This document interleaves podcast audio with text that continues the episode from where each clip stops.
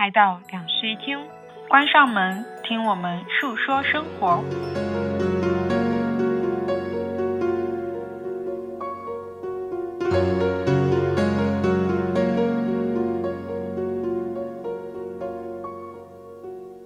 Hello，大家好，欢迎来到两室一厅，我是 Sunny。这一期秋日播客呢，我们继续延承了夏日的传统。因为在今年夏天的时候，我们两个也分开单独录制了一期夏日的单口播客，然后我们就决定接下来的四季就都采用这样的方式去和大家分享我们两个共同但又不那么相同的四季。时间真的过得很快，其实在我记忆里面，录制夏日播客还是。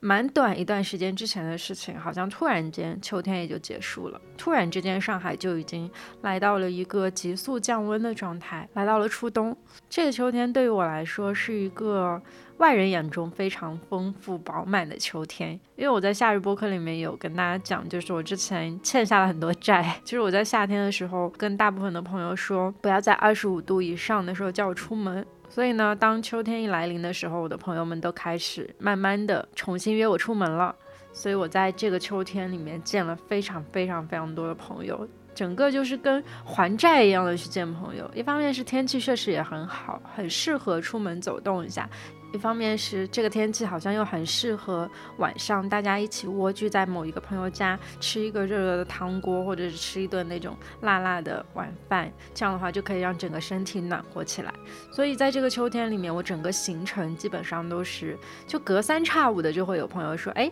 来我家里吃个饭，或者是我们去哪个地方散散步走一走，就甚至是一些非常临时的公园邀约，会邀约我说，哎，今天下午刚好有空，我们一起去公园。读一会儿书，而在整个秋天里面，我基本上所有的邀约我都是应了的，只要我有时间。所以呢，最近的几个月当中，非常多的记忆其实都是散乱着拼凑起来的。就是在这些天里面，其实发生了非常非常多的对话和非常多和朋友的交流。在这些交流当中，我也得到了朋友的很多讯息和他们接下来要做什么事情之类的这一部分的消息。大家也都知道，其实一直以来见朋友是一个对于我来说消耗精力比较大的活动，所以。其实，在整个秋天里面，我在这一方面的能量消耗的是非常非常大的，所以我经常见完朋友之后，直接回家就瘫倒，然后再也没有了输入的动力。所以这个秋天，我基本上没有怎么在读书，好像也没有去做什么输入输出的动作。基本上就是沉浸在了一些回忆和一些流水账的记录当中，但是也蛮快乐的。如果大家去听了周休巴士的话，会知道这个秋天我们经历了一场非常重要的旅行，就是我和陈玉一起去了一趟关西。在此之前呢，我对日本的了解只有关东地区和北海道地区是有了解的，关西地区从来没有触及过。但是因为一直对鸭川、对京都有着那种。嗯，心生向往的感觉，所以今年对于这趟旅行其实是期待了非常非常久的，而且它也是高度的圆满了我的期待啊。具体的详情大家可以去听周休巴士，我就不在这里展开讲了。这是我在今年秋天里面最最重要的一趟旅行，并且它让我重新燃起了一种新的生活方式的可能性。就是我察觉到自己好像，如果有机会的话，或许是可以在京都那样的城市旅居三十天，然后用这种很短居的方式去了解一座城市，去短暂融入一下当地人的生活。所以，当我发现自己有这个想法、愿望的时候，我就迅速的去实现它了。于是，在明年的一月份，我就即将前往一个城市去旅居。其实这个说来也是一件很巧合的事情，但是我现在也没有很想透露过多，所以等到一月份的时候，大家就会知道我会和另外一个朋友一起去到中国的某一个城市去旅居。然后这个应该也是我明年的生活的主调，就是我希望能够回归到一个比较流浪的状态里面，不固定居住在某一处，而是慢慢的前往各个地方居住半个月、一个月以上这样的行程。在前两周里呢，还发生了一件让我觉得记忆蛮深刻的事情，就是我和我的大学室友一起回了一趟我的大学。其实，在我毕业之后，我还回过一次大学，但是当时的那一次印象其实没有太深刻了。而且那次一起回大学的人，其实现在好像也没有什么交集了。但是大学室友，我觉得是一种非常神奇的存在，就是尽管说我们在毕业之后，友谊好像是处于一个比较平行的状态的，就是我们的生活没有什么交叉点。毕竟城市也不一样，工作也不一样，好像已经是处于两个不太一样的世界的人，但是依旧会因为过往三四年的这样的友情，偶尔会再次想要重新共同去重温一下属于我们的那种回忆。所以当时在跟我大学室友聊起说回学校这件事情的时候，我就很兴奋，然后我们立刻就定下了要回去的行程，就刚好定在了南京秋天结束的时候，我们回了一趟学校。我这一次回学校最大的感受是，原来学校居然是一个这么漂亮的地方。我觉得人啊，真的是不会在生活在一个地方的时候，好好去抬头看自己的那一片天空的动物。尽管说我出学校出的比较早，我可能大三下学期就已经出去实习了，就不怎么回去学校了。但是我那时候真的发自内心的觉得，我的学校其实是一个蛮普通的校园，就是它没有什么特别有代表性的建筑，或者是特别厉害的那种现代化建筑之类的，它就是一个非常普通的，然后延续了很多年的这样一个校园。我对它其实是没有特别多的那种滤镜加成的。可能是因为毕业了吧，再次回到学校，看到很多曾经自己走过的路全部都翻新了，然后自己待过的教学楼再次重建刷漆了，这时候才突然间意识到，原来很多时间就真的是不知不觉悄悄就流逝掉了。这次回学校的时候，我发现我们学校里面开始有校园巴士了。我们以前住在学校的时候，总是会抱怨说学校里面因为南北距离太长的缘故，走来走去真的非常不方便。然后现在有了校园巴士之后，学校也没有黑车了。我们一路走在那个路上，就一路在羡慕现在的学生，因为他们现在的整个环境都太好了。然后学校里面还入驻了非常多的。外界就是商店里面那种会有那种店，比如说像肯德基、麦当劳，然后星巴克，还有瑞幸之类的，就等等这些我们以前在学校里面都是体验不到的东西，现在全部都入驻学校了，而且学校的食堂也扩建了，所有东西都翻新了，然后体育场馆变多了，操场也变得更加豪华了。曾经我们经常经过的一条银杏树的大道，在上学的那个时代，其实并不会觉得这个大道有什么特别，也不会觉得哇，旁边的树居然是如此粗壮、如此巍峨的样子。但是在毕业以后，再次重新走回那一条银杏大道的时候，突然间发现，天哪，学校真的太漂亮了。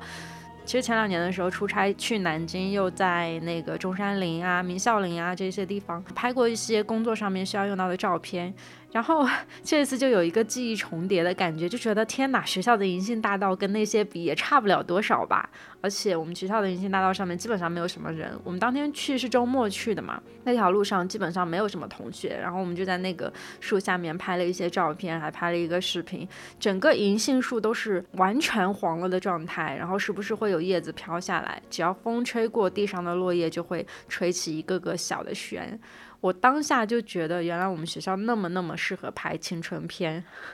其实呢，我跟我大学室友的毕业是有遗憾的。我没有回去参与我们的毕业照拍摄，我也没有回去参与毕业典礼。其实整个流程我都是有遗憾的，因为当时在人生选择上面有更重要的事情要选择，就是工作嘛。那时候觉得工作会比毕业这个仪式的事情要来得更加重要一点，所以就直接没有回到南京这座城市，就选择说在外，然后和我的室友可能就远程连接了一下，他们去参加了毕业典礼，而我没有。我们宿舍曾经是一个非常非常关系好的宿舍，就是在大一、大二的时候，属于是如胶似漆的四个人。然后在后来呢，慢慢的也因为一些未来的规划，然后就走散了。于是我们重返校园那一天，就坐在了操场旁边的观看台上，然后我们两个坐在那里晒着太阳，聊起了这些遗憾。那时候我的大学室友跟我说，实际上谈及这些遗憾的时候，大家都还是蛮想要弥补这些遗憾的，带着这种非常遗憾的情感状态继续往前走。到三年、四年，到现在已经五年以后，突然间才发现说，原来有很多事情其实就真的停在了那一个节点了。再往后，我们就没有情感的延续了。但是我们好像也并不意味着说一定要为这种没有延续而感到遗憾，因为真正珍贵的时光其实都已经停滞在那一刻了。所以我们就去回忆那个当下很浓烈的情感就好了。我们坐在那里聊天的时候，我就回想起我们曾经宿舍在这个校园里面一起做过的非常多亲密无间的事情，比如说出去校园外面玩，然后非常深夜才回来，大家发疯一样闹着从校门口一直走回自己宿舍那一段很长的路，整个路上面好像就只有我们几个人的声音。然后在那一刻，我们畅想着非常多的未来，我们畅想说以后我们几个人里面谁会先结婚，以后我们要去各自的家里面玩，以后我们或许还能够在同一座城市工作，以后我们永远都要保持这样好的友谊。那个时候，就像前几期两室一厅录的一个主题叫“永远”一样，我那时候是很坚信我们的友谊是会永远的。在那个当下，我们觉得牢不可摧的东西，慢慢的随着时光，它逐渐也就消失了。但我还好，我这些年一直都没有觉得特别遗憾，因为我。应该是从大学毕业开始吧，就有一种感受，就是每一个人只能够陪伴另一个人到一程为止。我很能够接受这样的设定，所以从那一刻开始，我就意识到了许多朋友都是分阶段的。如果我们在以后的日子里面能够有机会重温起当年的感情的话，那会是一件很好的事情。但是如果没有，我好像也能够接受。那天坐在学校操场旁边的时候，翻自己手机的备忘录，翻到我以前在读《追忆似水年华》的时候记录过他序里面的一小句话，我觉得非常非常的适合那个场景。这句话讲的是，我们突然回到我们曾经喜爱的地方，我们绝不可能重睹他们，因为他们不是位于空间中，而是处在时间里。因为重游旧地的人，不再是那个曾以自己的热情装点那个地方的儿童或少年。这句话说的真的很符合我回学校的那个当下的心境。我觉得我的校园现在对于我来说就是一个存放回忆的容器，所以我在回完学校的当晚发了一条朋友圈。我在朋友圈的文案上面写的是“好的坏的都是风景”。在这个容器里面，我曾经发生过许多情绪有极度颠覆的事情，比如说人生第一次体验校园恋爱。比如说人生第一次失恋，比如说人生第一次和几个人那么紧密的生活在一起，然后也经历了和他们的离散。在那本书里说。我们记忆最精华的部分保存在我们的外在世界，在雨日潮湿的空气里，在幽闭空间的气味里，在刚升起火的壁炉的芬芳里。也就是说，每一个地方，只要我们的理智视为无用而加以摒弃的事物又重新被发现的话，那是过去岁月的保留地，是它的精粹。在我们的眼泪流干以后，又让我们重新潸然泪下。所以，人回到自己曾经拥有的那个空间的时候，会觉得感动，会觉得被许多汹涌而来的记忆触动到。我觉得我的这个秋天的主调就和那天一样，像是被很多曾经拥有的回忆包围了一样。因为我见到了很多蛮久没见面的熟悉的朋友，在和他们聊天的时候，免不了会聊到我们曾经共同经历过的事情，和我们曾经共同认识的那一群拥有过非常热烈友谊的，但是后来又走散的人。好像人和人的交际就是这样，我们永远都会回忆过去，也会展望未来。而眼前的这个人能够产生交集，就已经是非常珍贵的时刻了，就不会再去奢望更多。在南京的第二天呢，我和我的大学室友又重新去了一趟玄武湖。玄武湖也是我大学非常重要的一个回忆。那个时候我好像动不动就会去玄武湖，和不同的朋友一起去玄武湖边散步溜达，然后聊天。那个地方好像是一个。对于当时的我们来说，非常适合散步的地方。但事实上，其实，在大学的整个过程当中，我都没有好好的、仔细的凝视过它的样子。那时候，我们所有的对话其实都放在跟我们一起散步的那个人身上了，很少会把视线再一次移开，去看到眼前的那一幅景物。这次再回去的时候，抬头看到了许多梧桐树和银杏叶，在那条。大道上面有非常非常多的游客，但是，嗯，站在那一刻的时候，我和我的大学室友都不自觉地讲出了说这条道没有我们学校的漂亮，这样子拉踩的话。然后在那一刻，我突然间意识到，原来人是会对自己的记忆有美化的功能的，就是当我们站在这个知名景点的时候，脑子里面却还不自觉地去回想起自己曾经拥有过的那个空间。啊，对了，这再回学校的时候，其实还有一个小惊喜，就是以前我们经常去吃的一家食堂的档口的阿姨，居然还记得我们。我室友他们之前都很爱在一个食堂档口吃酸菜鱼，然后我喜欢在他们家吃椒盐排条，所以我们就经常在图书馆出来以后就走向那个食堂去那个阿姨家买饭，而且我们都大概还记得那个阿姨长的样子和她的那个档口大概的名字。但是当我们这次再次回到那个食堂的时候，发现那个档口已经不在了，所以我们就以为那个阿姨是不是已经不在学校的食堂工作了。结果呢，在我们逛校园的过程当中，无意间走到了另外一个食堂，无意间看到了非常熟悉的名字，再一抬头发现那个阿姨坐在里面，所以我们就鼓起勇气进去跟那个阿姨打招呼，然后在双方彼此的交谈当中认出了对方，并且回顾了非常多当年我们在他的档口吃饭的这样一些日子，我们也了解到这五年内学校的一些变化，然后在阿姨的口中也听到了她自己的一些变化。我觉得好神奇，这就像是我之前有讲过的一种画省略号的感觉，就是我们和很多人交际的时候，其实到末尾最后都画了一个省略号，因为我们不知道在更远的未来，我们会以一种什么样的际遇再次重新交际在一起。就尽管是一段非常简短的对话，尽管只是一次对于我们来说很惊奇的偶遇。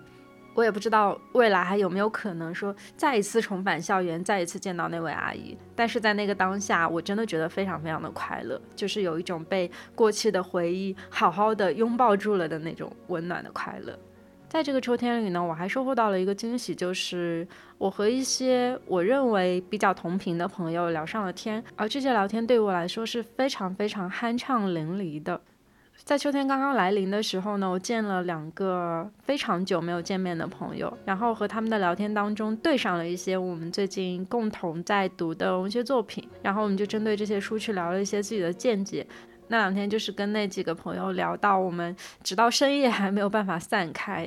可能是因为一整个夏天都没有太多这种向外的探索，所以在秋天里面跟他们聊到非常同频的事物，并且能够从里面汲取一些精神力量的时候，我觉得特别的感动。于是就拉着他们聊了很久。尽管说在我们那一次对话结束之后，我们又不在线上联络了，但是我依旧还是会怀念起跟他们一起聊天的那些夜晚。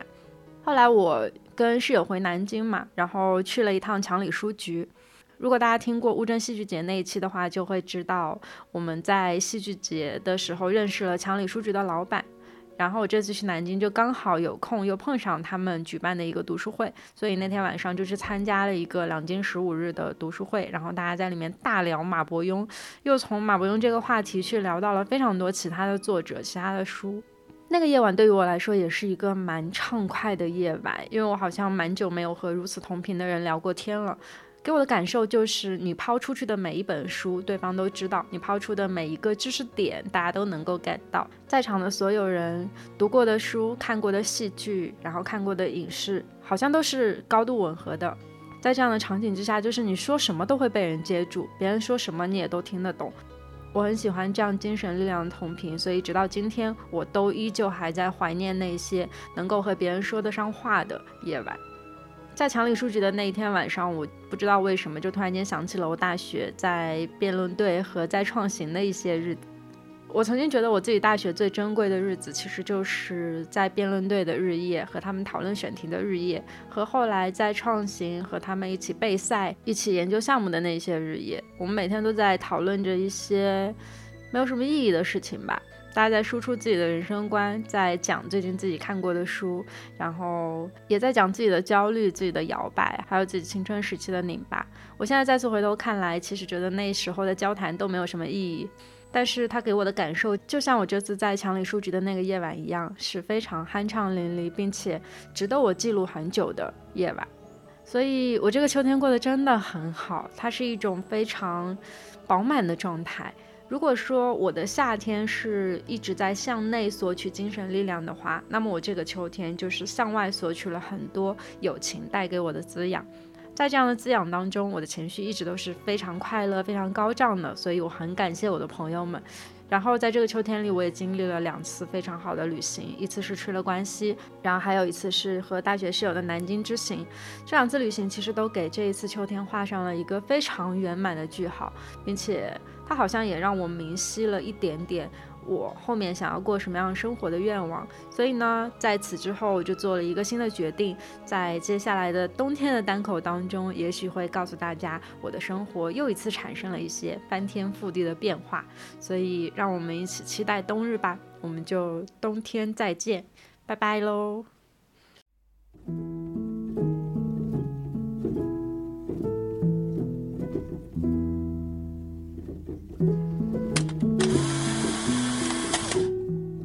嗨，大家好，我是陈一日。嗯，关于讲单口呢，我还是蛮生疏的，毕竟一个季度只有一次。对，因为一些巧合或者说意外，我们今年的夏日播客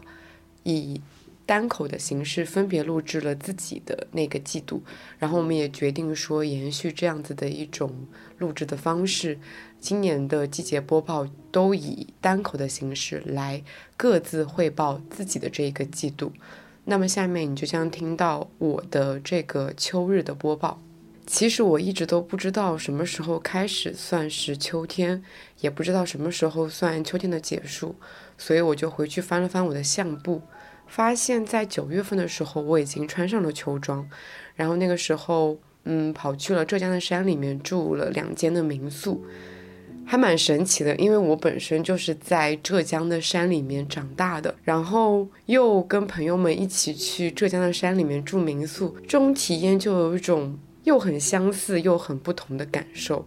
相似的是，因为浙江的山其实都大差不差，在那个盘山公路上去的过程里面，我就觉得啊，这就是我从小到大都在经历的过程。可是，当你跟好朋友一起在那种有设计感的民宿里面坐着，然后在一个房间里面聊天，聊很多很多的事情的时候，你又会觉得是一种新的体验。因为以前在山里面，你就是跟家里人在一起，然后也都会早早的准备休息，或者说晚上都是一个人的时间。可是现在，我们就一起在这样的一个山里的民宿里面，可以一起聊到很晚。然后我觉得在山里面住，我不知道大家有没有这种体验，就是因为你的周围非常非常的安静，安静到只能听到一些动物的声音。然后山里面的水汽进入秋天以后，本身也会特别的浓嘛，就会有到了晚上就会有雾气那一种，你就会觉得住在山里面，整个人的身心是特别放松的，我睡得也特别好。其实对于我来说，今年有一个困扰就是可能。说出来有点不好意思，就是实在是太闲了，所以我经常到了晚上还有一种精力没有释放的感觉，所以到了晚上常常就是会有短暂的那种失眠的感受，就是因为我以前是那种沾枕就能睡着的人，可是今年到了我想要睡觉的时刻，我发现我的精力还没有释放完，所以就还没有办法马上就入睡。但是在进入秋天之后，我发现这个症状有改善，像是我刚刚说我在。山里的民宿睡得很好，然后像是十月份我去了乌镇，在乌镇的那一周。我每天都睡得超级无敌的好，甚至到晚上都不会做梦，因为我跟三妮两个人都是那种非常容易做梦的类型。我们的对话里面经常充斥着，哎，我昨天晚上做了一个什么什么的梦，每一个梦都是非常的光怪陆离，很神奇。我甚至还有一个备忘录，就是叫做梦记本，是用来记录我做了什么梦的。而且我是那种明明生活里面比较的乐观开朗积极，但是不知道我为什么经常会在梦里面梦到很多杀戮啊。很多血腥的事情，所以我的梦常常就让我觉得有一种睡醒了很疲惫的感觉。但是今年进入秋天以后，我我不仅睡得很好，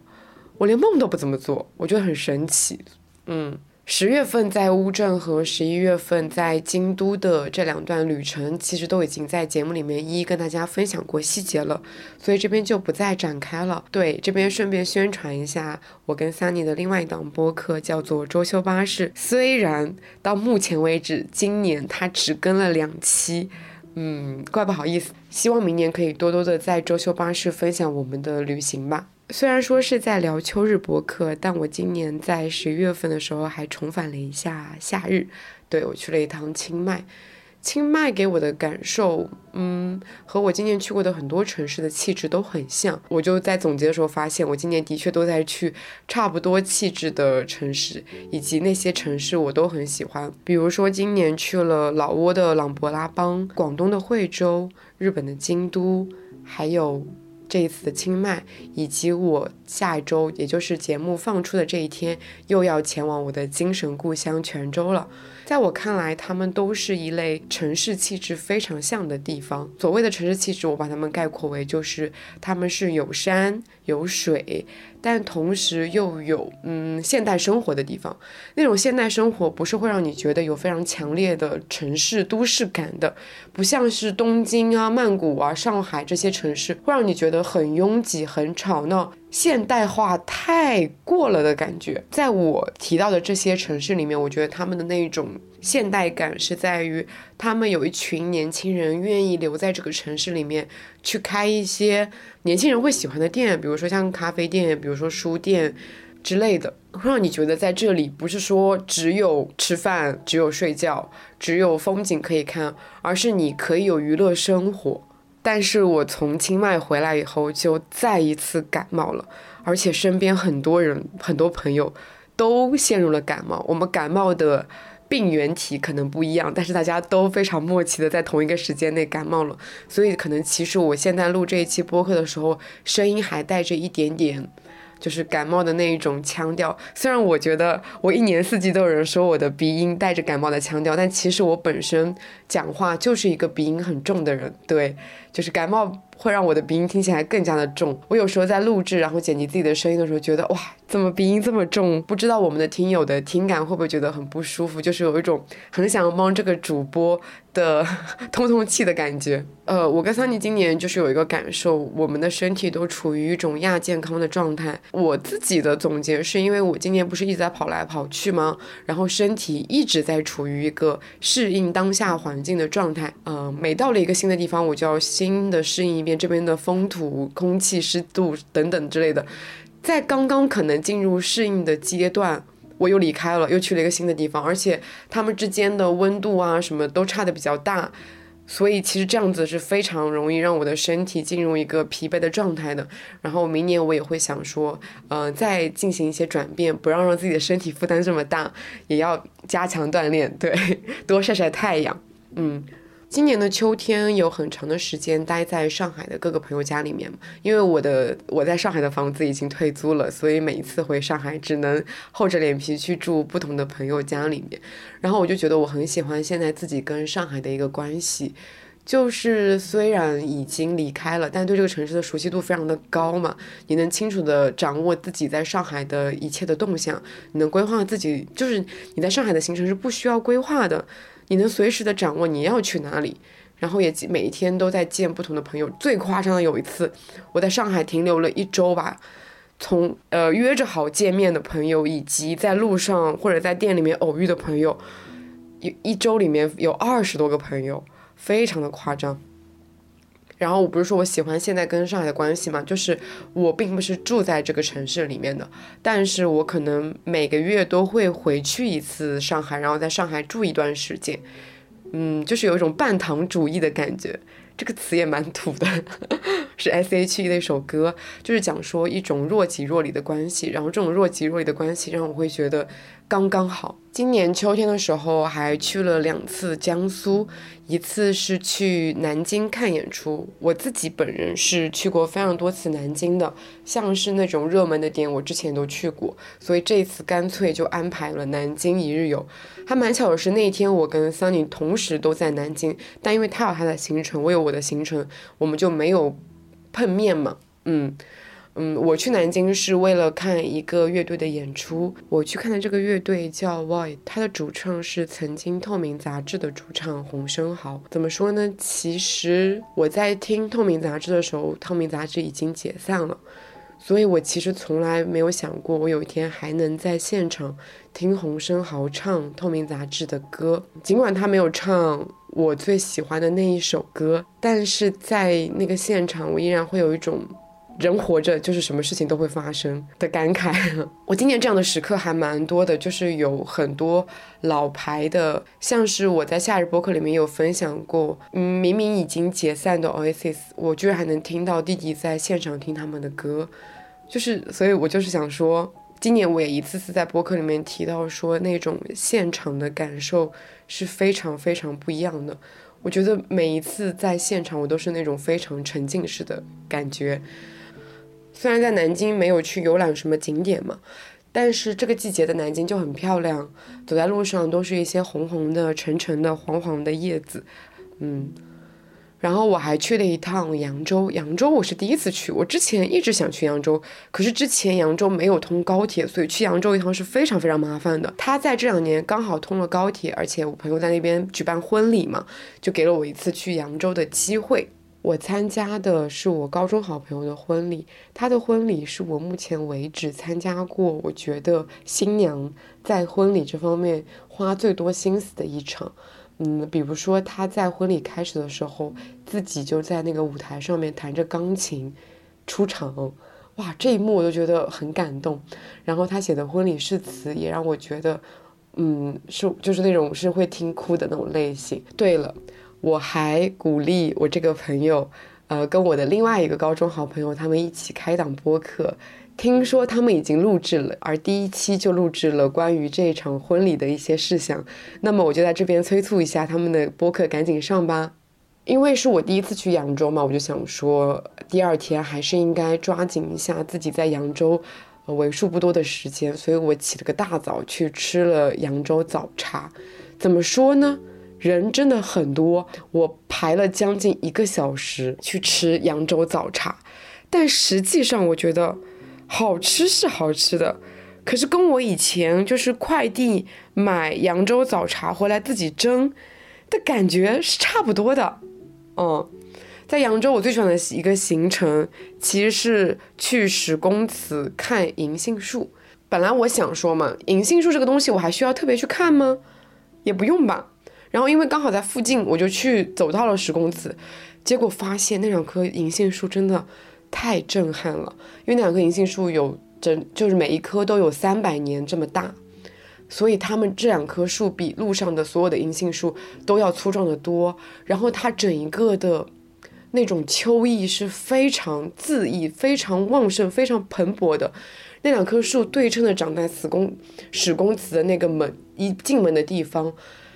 哇！我站在那两棵树下，就是从进门一直走到里面那一段，我都是每一分钟、每一秒钟，我都觉得我我整个人是失语的一个状态。然后我的眼睛就是不停的在看那两棵银杏树上的每一片叶子，每一片在阳光下金，